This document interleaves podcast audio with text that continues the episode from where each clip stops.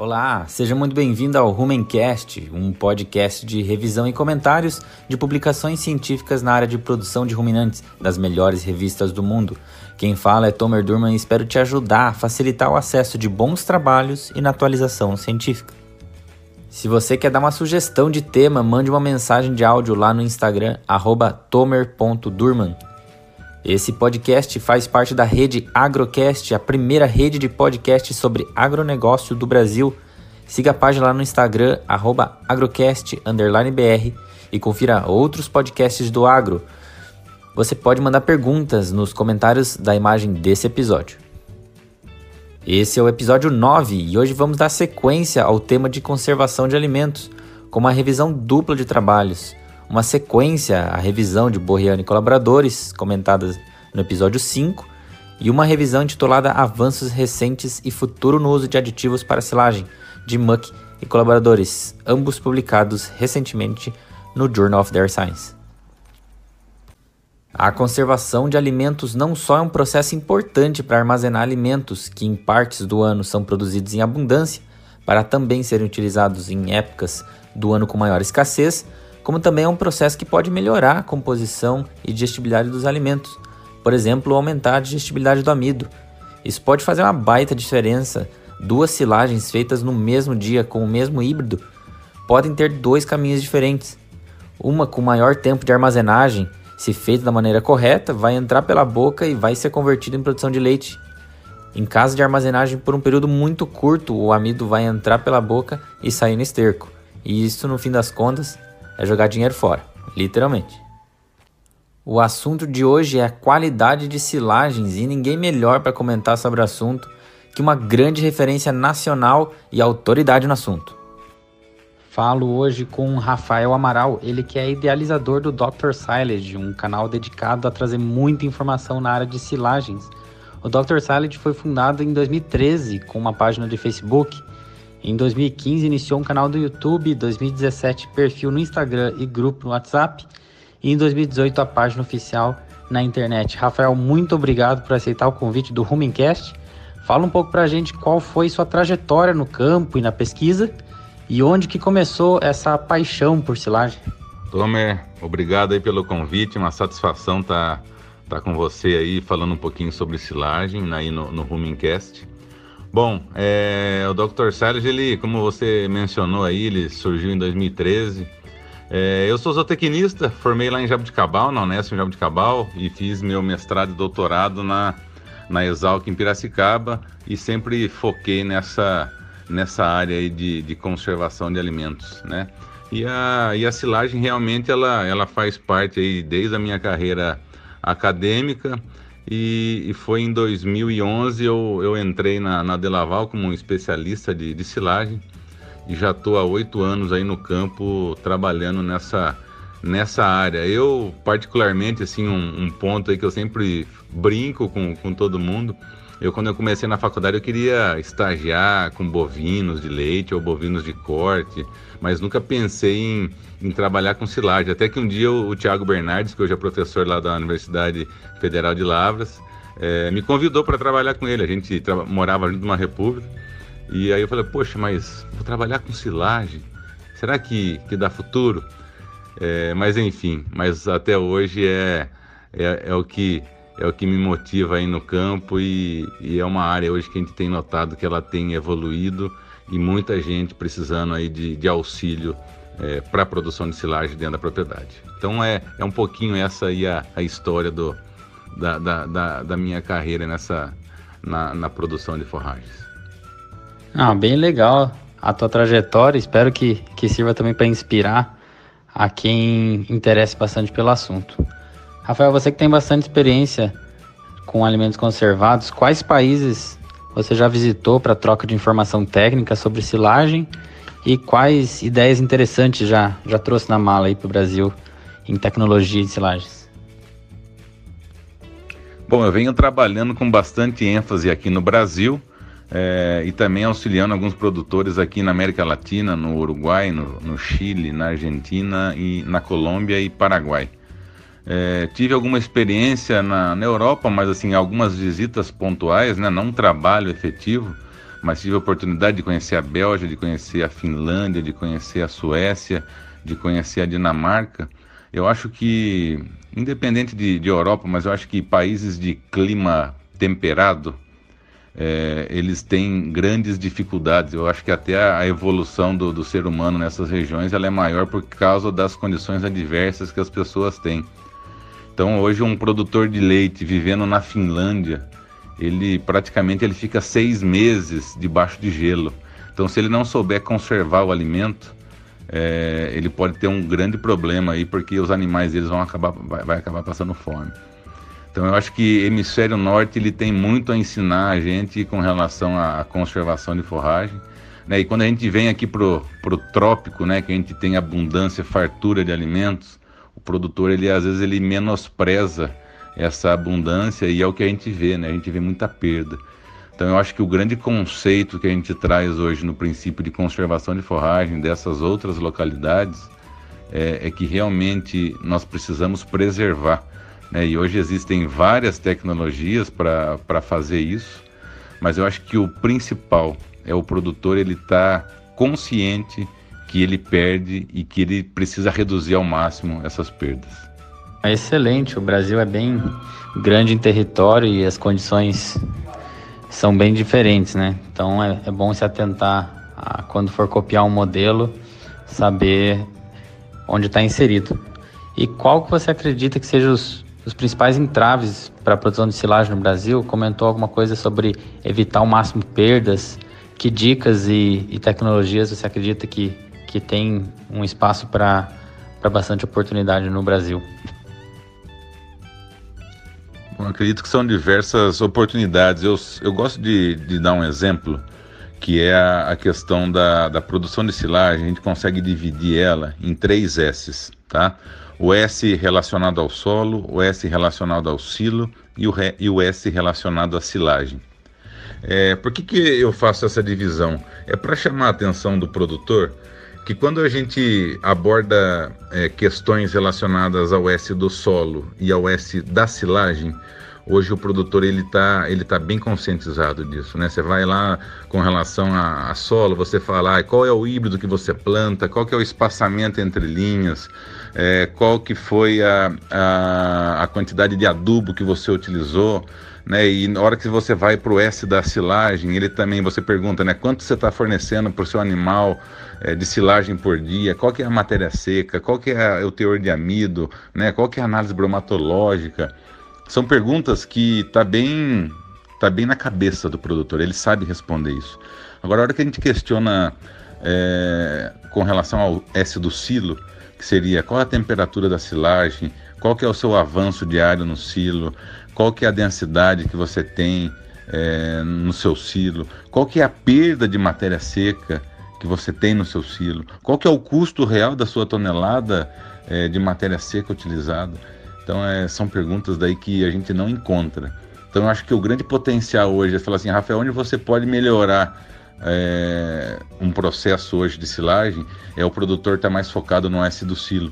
Né, que esse S ele começa no dia que eu estou colhendo essa forragem, né, desde o ponto de colheita, ele se estende aí pela, pelo enchimento do silo, pela compactação desse silo, pelo uso de tecnologias, por exemplo, como a inoculação de uma silagem, é, a gente vai entrar na vedação do silo a gente vai entrar no uso dessa silagem. Então esse S do silo eu acho que é o grande potencial que nós temos hoje para evoluir na questão de produzir silagem. Excelentes apontamentos, Rafael. É, com certeza, acho que mensurar é o primeiro passo. Né? Não dá para melhorar aquilo que não se conhece, como que se encontra no momento. Rafael, em 2020, a gente vai ter a conferência sobre silagem para gado de corte em São José do Rio Preto, estado de São Paulo. É o Configem, dia 7 e 8 de julho de 2020. Eu acredito que vai ser um dos eventos mais importantes de 2020, tanto para a produção animal em si, mas para a conservação de forragem principalmente. O Dr. Silage está trazendo uma ótima oportunidade para se ganhar uma inscrição como é que o pessoal pode participar e, e até que data? Legal, Tomer. É, realmente, nós estamos Em, em 2020 vai, vai ter o Configem, que é um evento que ele está sendo idealizado aí pelo professor Tiago Bernardes e também pelo pesquisador do APTA, o Gustavo Rezende, que são duas pessoas aí de altíssima autoridade no, no assunto e, e, trazendo temas extremamente relevantes para quem, quem produz carne, né? É, se você pegar e olhar é, o programa do que, que vai ter o evento, ele está ele tá bem completo. E aí nós fizemos uma parceria com o pessoal do Cofingen, nós estamos sorteando uma, uma inscrição para o evento, né, que a pessoa ela deve entrar lá no nosso Instagram do Dr. Silas, né, o último post que é a programação do Confingen, a pessoa tem que curtir ali a, aquela foto, né, a programação e colocar ali, copiar nos comentários pelo menos três contatos dela, para que essa pessoa também possa saber que vai ter esse evento. Então a, a ideia é, é, estimular que as pessoas saibam e estar tá convidando elas para esse evento que com certeza vai trazer muita informação boa e de qualidade, que isso também é bastante importante. Muito bom, ótima oportunidade. Então pessoal, corre lá para aproveitar essa, essa inscrição que está sendo sorteada. Então, Rafael, como que o pessoal pode acompanhar os trabalhos do Dr. Silage nas redes sociais e fala um pouco do que, que o pessoal vai encontrar nesses canais de, de divulgação de informação. Tomer, as informações do, do Dr. Salles ela pode ser encontradas aí no, no Facebook, no Instagram e no YouTube. Tá? No YouTube a gente tem algumas séries de, de, de vídeos que a gente fala, fala bem forte aí nesses três S's da, da, da produção de silagem. Tem vários vídeos que detalham aí o S do silo. É, no Instagram eu sempre estou é, respondendo algumas perguntas, algumas dúvidas que pessoa, as pessoas têm, então a gente está sempre em contato, estou sempre interagindo com, com as pessoas bastante pelo, pelo Instagram. E também, é, quem se interessar, nós temos um grupo no WhatsApp, que é um grupo que assim nós temos aí bastante gente importante na, na área de silagem, vários pesquisadores, vários produtores, né, e vários técnicos aí que que geralmente eles têm colaborado bastante para as discussões. Então, assim, eu faço convite, quem quiser, é só, é só enviar em alguma das, das redes sociais é, minha, enviar aí o contato que queira, a gente adiciona nesse grupo. É, e lá tem, tem bastante, bastante conversa boa e a gente fala basicamente de silagem. Se, se tem algum outro tema é, é, que não é silagem, a gente acaba excluindo aí a, a pessoa do grupo, porque a, é bem focado mesmo naquilo que é o nosso interesse. Também mais informações é, a gente disponibiliza é, no, no, site www.drsilence.com.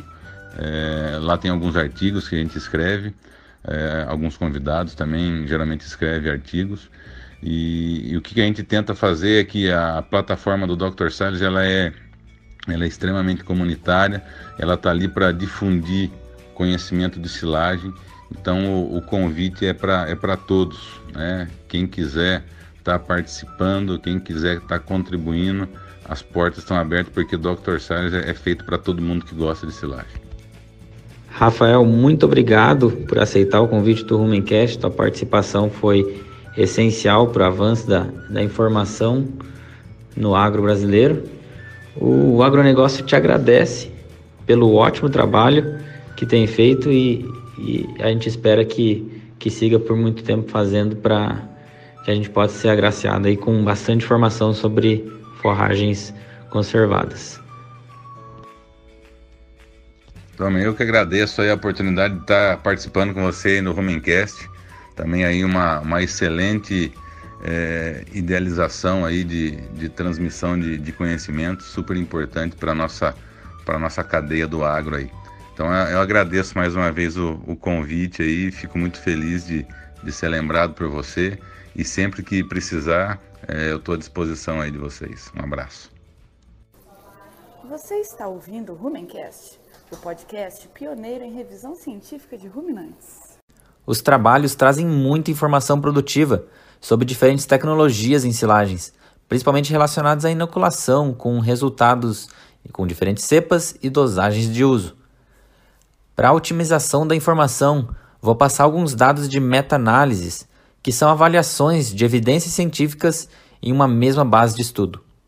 Uma recente meta-análise avaliando 130 artigos revelou que o efeito dos inoculantes com homofermentativas varia bastante entre culturas, com diferentes resultados quando avaliando silagens de pastagens, alfafa, milho e sorgo, demonstrando que um inoculante que funciona bem para uma espécie forrageira não necessariamente funciona na mesma intensidade para qualquer outra, e muita atenção tem que ser dada quando comparando resultados entre culturas diferentes.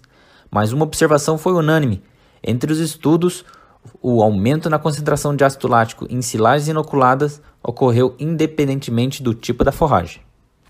Uma meta-análise com 31 vacas em lactação indicou que a inoculação com homofermentativas ou heterofermentativas facultativas aumentou a produção de leite em 370 ml por dia.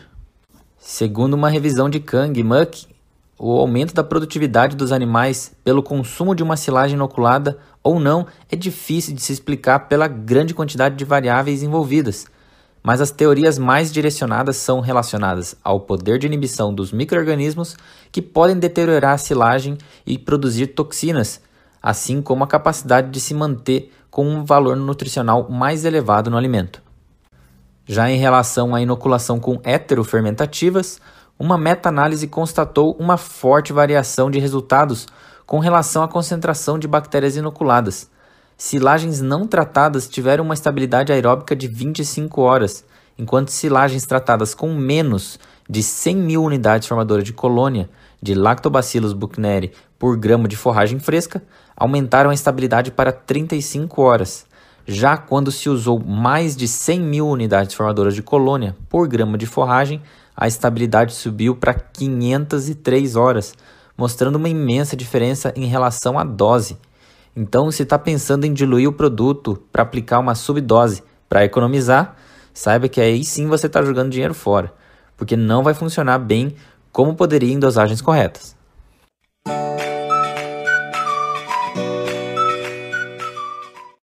As boas práticas de conservação de alimentos se baseiam muito em evitar um ambiente propício para crescimento de fungos e leveduras.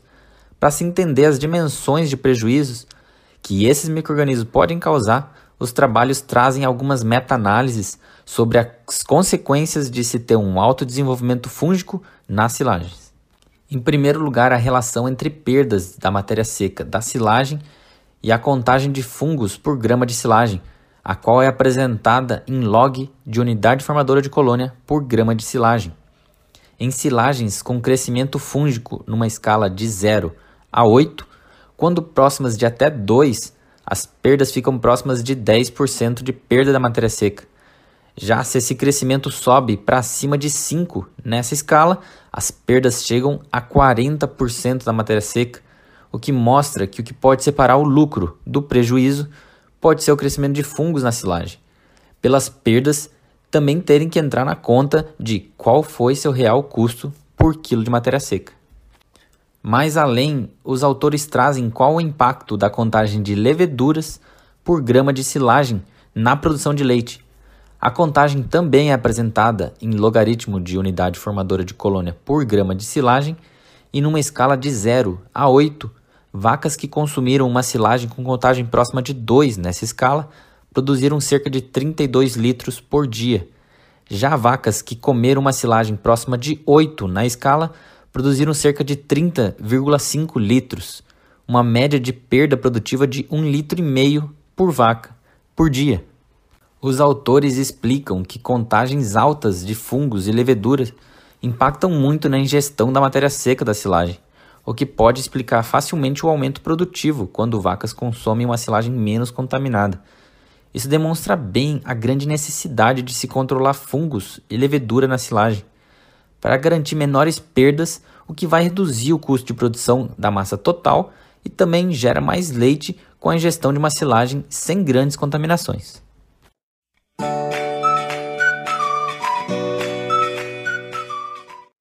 Fique agora com um minuto autoridade, comentários e dicas de quem é autoridade no assunto. Vamos agora para a Universidade Estadual do Centro-Oeste, no Paraná para falar com o professor Dr. Michael Neumann, que está à frente do Núcleo de Produção Animal NUPRAN e é um dos professores que me auxiliou muito a gostar e querer trabalhar muito com pesquisa e com nutrição de ruminantes. Professor, fala um pouco para a gente sobre as últimas pesquisas que tem conduzido no Nupran e quais resultados puderam ser observados. Oi, Tomer, tudo bom? É, nós temos feito alguns trabalhos ali na, na universidade, de cereais de inverno e de, e de silagem de milho com uso de fungicida. Com mérito não de controle somente de doenças, mas com mérito de verificar o efeito sistêmico dele sobre a clorofila e, consequentemente, o status é, é, de nitrogênio na planta, o que, promo o que promoveu, mostrou nos trabalhos, uma direta ação sobre a digestibilidade da FDM mesmo plantas que não foram acometidas por doenças manifestaram uma melhoria no valor nutricional com relação à parte fibrosa, né? Isso passa a ser uma informação muito importante porque não mais a aplicação de um agroquímico precisaria ter é, uma avaliação de um profissional mediante um laudo técnico de lavoura para indicar a aplicação do produto, mas o produto estaria sendo indicado justamente para melhoria nutricional. E de quebra, sim, estaria sendo aplicado do ponto de vista que exerceria também um efeito preventivo, né, caso venham ocorrer problemas de doenças no final do ciclo. Então, você teria ainda um distanciamento maior ainda com relação às plantas controle que não receberam tratamento, né?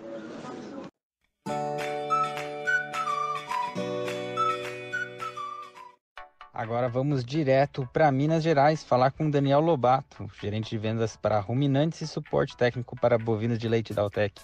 Daniel, muito obrigado por aceitar o convite do Rumencast. Oi, Tomer. É um prazer poder falar aqui com vocês no Rumencast. Oi a todos os ouvintes aí. É, parabéns desde o início aí pela, pela iniciativa. Vamos conversar um pouquinho sobre vaca, né? Imagina, eu que agradeço. A disponibilidade é uma honra falar com você aqui. Daniel, a gente vem falando um pouco sobre conservação de forragens. Boa parte da conservação é pensando de escapar um pouco de fungos e leveduras. E aí os fungos acabam sendo um, um fator de redução né, de valor nutricional do alimento. Pode trazer algum risco com compostos aí depositados nos alimentos. Então eu queria que falasse um pouco para a gente qual que é a dimensão desse problema e que riscos os animais podem estar correndo. Realmente, é uma, uma, uma coisa que é super importante, que todo mundo bate muito, e está correto em, em, em focar nisso, é que a gente sempre pensa em fazer bons armazenamentos, uma boa silagem, para evitar perdas, né? Até porque as perdas elas são super importantes, tanto em gado de leite quanto gado de corte ou outro ruminante que seja, a conservação de alimentos ela é super importante para uma questão financeira. Né? A gente não quer armazenar nada que tenha uma perda alta. Né? Só que mais do que isso, o armazenamento ele também tem que ser bem feito para garantir que não exista essa contaminação de micro-organismos que você comentou. É, e aí a gente precisa usar essas boas práticas mesmo de para evitar o surgimento ou, ou o crescimento de micro-organismos na silagem ou nos, em outros alimentos conservados que sejam, é, exatamente para diminuir também o risco de produção de algumas toxinas, né, que é o que a gente chama das micotoxinas, aquelas que são produzidas pelos fungos, é, e que podem gerar alguns prejuízos para os animais também. Né? A gente tem como referência é, que a gente não deveria ter mais do que 1000 UFC por grama numa, numa silagem, por exemplo. Então todas as práticas de confecção, de, do processo de ensilagem, eles têm que estar focados nisso para diminuir essa contagem de fungo. Só que a gente também precisa entender que a produção de micotoxina ela pode acontecer por um mau armazenamento, hum, onde os fungos crescem e acabam produzindo as micotoxinas, mas também existem muitas dessas micotoxinas que são é, produzidas ou provenientes do campo, ou seja, a lavoura já vem com uma carga de micotoxinas também alta. Né? Então a gente tem que tentar focar é, no controle e nas boas práticas nesses dois momentos.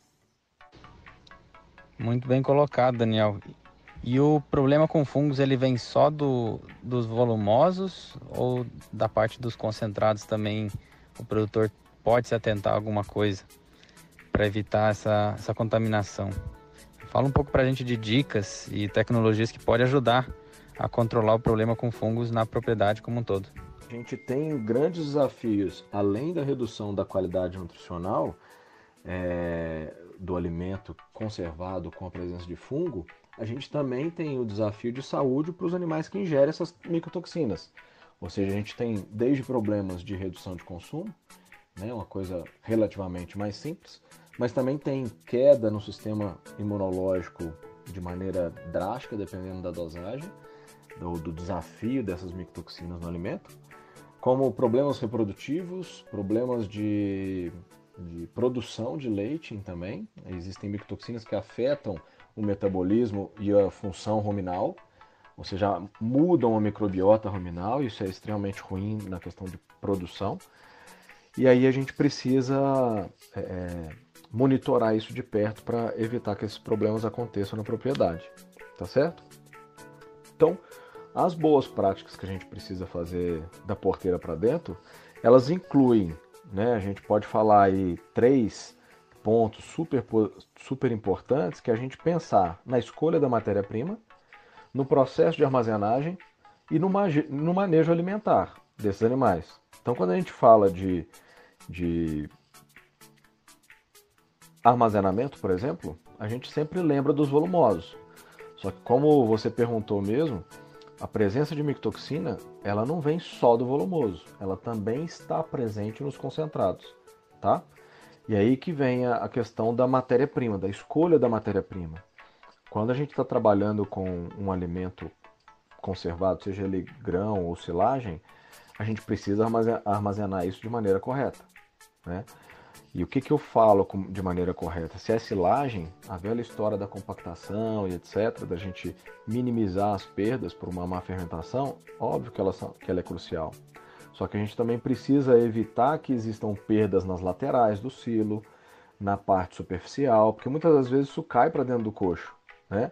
E aí ponto de colheita, toda aquela história de uma boa silagem, ela é super importante. Qual que é a fatia retirada diariamente, né? A gente precisa ter uma fatia retirada é, adequada e em país tropical a gente precisa puxar um pouco mais isso. Hoje sempre se falou em coisa de 15, 20 centímetros. Eu diria que se a gente trabalhar acima de 30 seria o mais adequado, né, de fatia diária do, das silagens, correto? a gente consegue ter melhor sucesso. E aí a gente precisa é, trabalhar também na escolha da matéria-prima, porque, como eu falei anteriormente, as micotoxinas elas podem surgir por esse mau armazenamento, mas também podem vir do campo, ou seja, fungos que acometem a lavoura, seja ela de trigo, de aveia, de milho ou qualquer outra cultura, e que lá também se produzem algumas micotoxinas, principalmente aquelas do fungo chamado fusário, tá? Que vão produzir algumas das micotoxinas famosas aí, como fumonizina, zeralenona, deoxinivalenol, que é apelidado de DOM, T2, dentre outras aí que são bastante importantes para a questão de saúde do, dos animais. E eu gosto de destacar, por exemplo, porque a gente sempre fala a questão do uso do subproduto. É uma grande ferramenta que os ruminantes têm, mas a gente precisa entender que quanto maior a participação do subproduto, maiores são os riscos.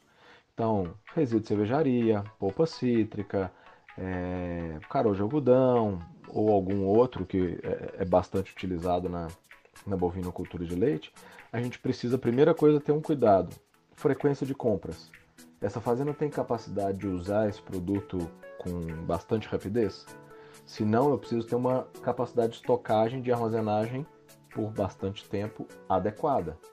Né? Sem tomar chuva, sem ter contato com fungos, com limpeza adequada, sem pragas, ou seja, não é simplesmente jogar num quartinho e achar que está bem armazenado, que está economizando, porque depois os animais vão mandar a conta a respeito da saúde, tá ok?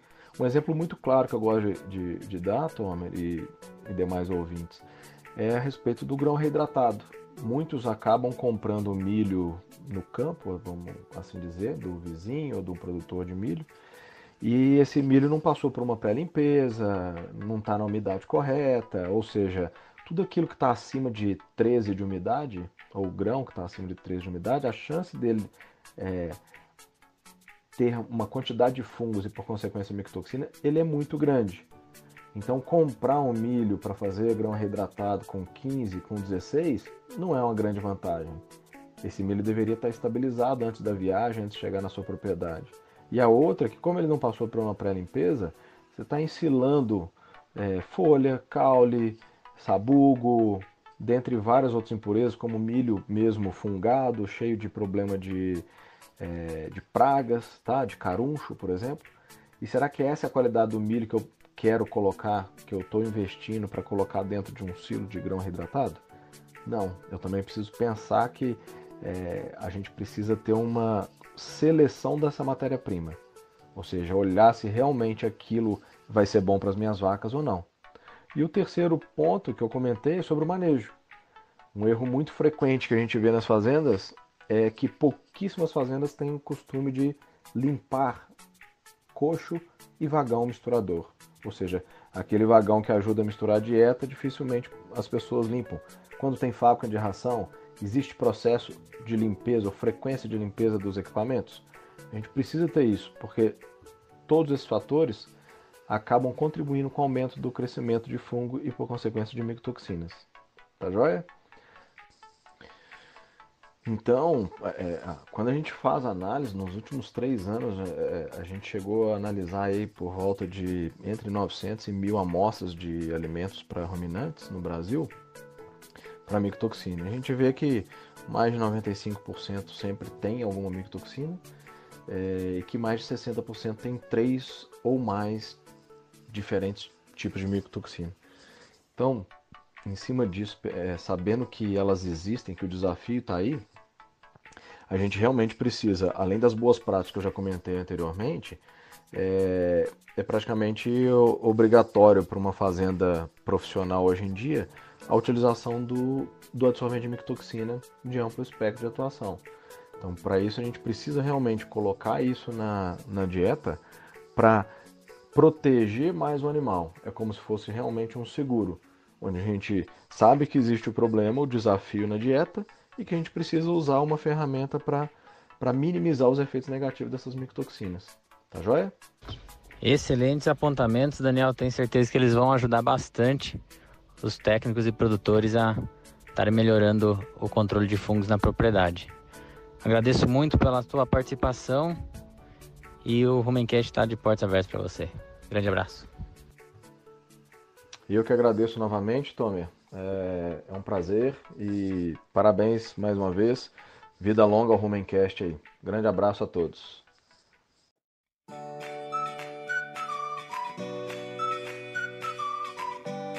Por fim, em conclusão, o controle de fungos e leveduras nas silagens e nos demais alimentos é de extrema importância, tanto para manter os animais em alta produtividade quanto para manter a saúde dos animais.